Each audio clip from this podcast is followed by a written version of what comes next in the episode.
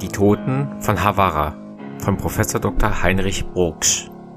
Als im ersten Jahrhundert unserer christlichen Zeitrechnung der römische Schriftsteller Plinius Secundus der Ältere sein bekanntes enzyklopädisches Werk unter dem Titel Naturgeschichte niederschrieb, beklagte er bitter den zu seiner Zeit eingetretenen Verfall der Porträtmalerei.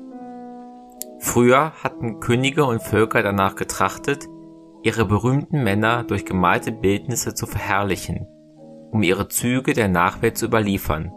Jetzt, das heißt zu seiner Zeit, habe der herrschende Luxus die alte gute Sitte verdrängt. Niemand denke mehr daran, ausgezeichnete Männer oder Mitglieder seiner Familie von einem lebenden Künstler porträtieren zu lassen, um das Andenken an dieselben auch nach ihrem Tode im Bilde zu erhalten. Man lege zwar Privatsammlungen alter Gemälde bekannter und unbekannter Personen an, doch lediglich zu dem Zwecke, um mit dem Kunstwert und den dafür gezahlten Preisen zu prahlen. Wie ganz anders sei es doch vor dem gewesen.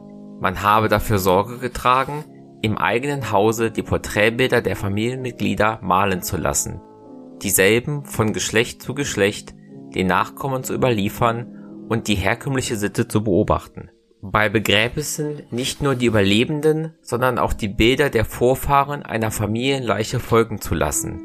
Davon sei, wie gesagt, zu seiner Zeit keine Rede mehr, denn man ziehe vor, das Haus mit Bildwerken ausländischer Größen in Gold, Silber und Erz zu schmücken, die Wände aus Marmor oder Granit herzustellen und das Gestein mit eingelegter musivischer Arbeit zu verzieren zu Plinius Zeiten war also das Porträtieren, wenigstens in Rom und Italien, aus der Mode gekommen, und nur wenigen lag es am Herzen, die alte Sitte zu wahren und die feiernden Künstler zu beschäftigen.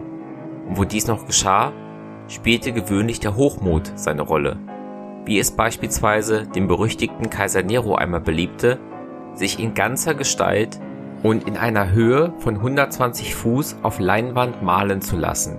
Etwas bis dahin völlig Unbekanntes, da man die Bilder sonst nur auf Holz zu malen pflegte. Demselben Plinius verdanken wir sehr ausführliche, wenn auch bisweilen ziemlich unkritische Nachrichten über die Geschichte der ältesten Malerei, deren Anfänge er bis in das 8. Jahrhundert vor unserer Zeitrechnung hinaufrückt. Nach seinen Ausführungen bediente man sich damals nur einer Farbe bei den Malereien und erst später sah man sich nach Mitteln um, die Zeichnungen mit mehreren Farben auszufüllen. Als Malstoff benutzten die Alten die sogenannten Wachsfarben, das heißt mit Wachs oder außerdem mit einem Zusatz von Öl verbundene Farbstoffe, hauptsächlich aus den Pflanzen und Mineralreich. Die von Plinius und anderen Schriftstellern überlieferte und als enkaustisch bezeichnete das heißt auf dem Wege des Einbrennens verfahrene Manier bei der Übertragung der Farbstoffe auf eine Holztafel, wobei ein heiß gemachter Metallstichel seine Dienste leistete, bedarf immer noch einer genaueren Erklärung. Daneben machte man von der sogenannten Temperamanier einen häufigen Gebrauch. In diesem Falle übertrug der Pinsel die Farbe auf den eigentlichen Malstoff. Leider haben uns erhaltene Reste aus den Zeiten des Altertums nur wenige Proben der antiken Malerei geliefert. Mit Ausnahme der Wandmalereien in den verschütteten Städten Pompeji und Herculaneum, auch an einzelnen anderen Stellen, wie zum Beispiel in Rom, ist bis jetzt so gut wie nichts ans Tageslicht getreten.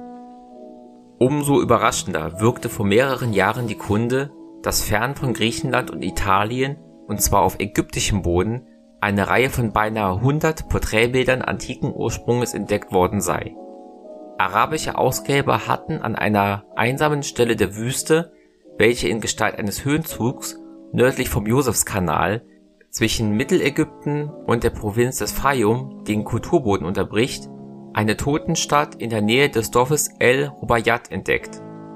Dort lagen die Bilder teils frei unter einer dünnen Sandschicht, teils auf den einbalsamierten und in ihren Särgen ruhenden Leichen selber durch Vermittlung eines mir befreundeten Beduinenscheichs ging die Ansammlung durch Kauf in den Besitz eines Wiener Kaufmanns, des Herrn Theodor Graf über, der es sich angelegen sein ließ, die merkwürdigen Funde in den Hauptstädten Europas öffentlich auszustellen und durch fotografische Aufnahme derselben für eine möglichst weite Verbreitung der Bilder zu sorgen.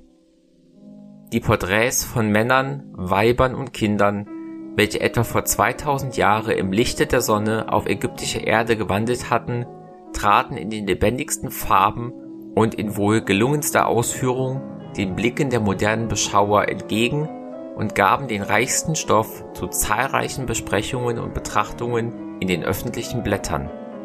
Sie überraschten nicht nur durch ihre vollständige Erhaltung, die sogar manchen Zweifel in Bezug auf moderne Übermalung und Restauration begegnete, sondern noch vielmehr durch die gewonnene Überzeugung, dass die Menschen von damals gerade so aussahen wie das heutige Geschlecht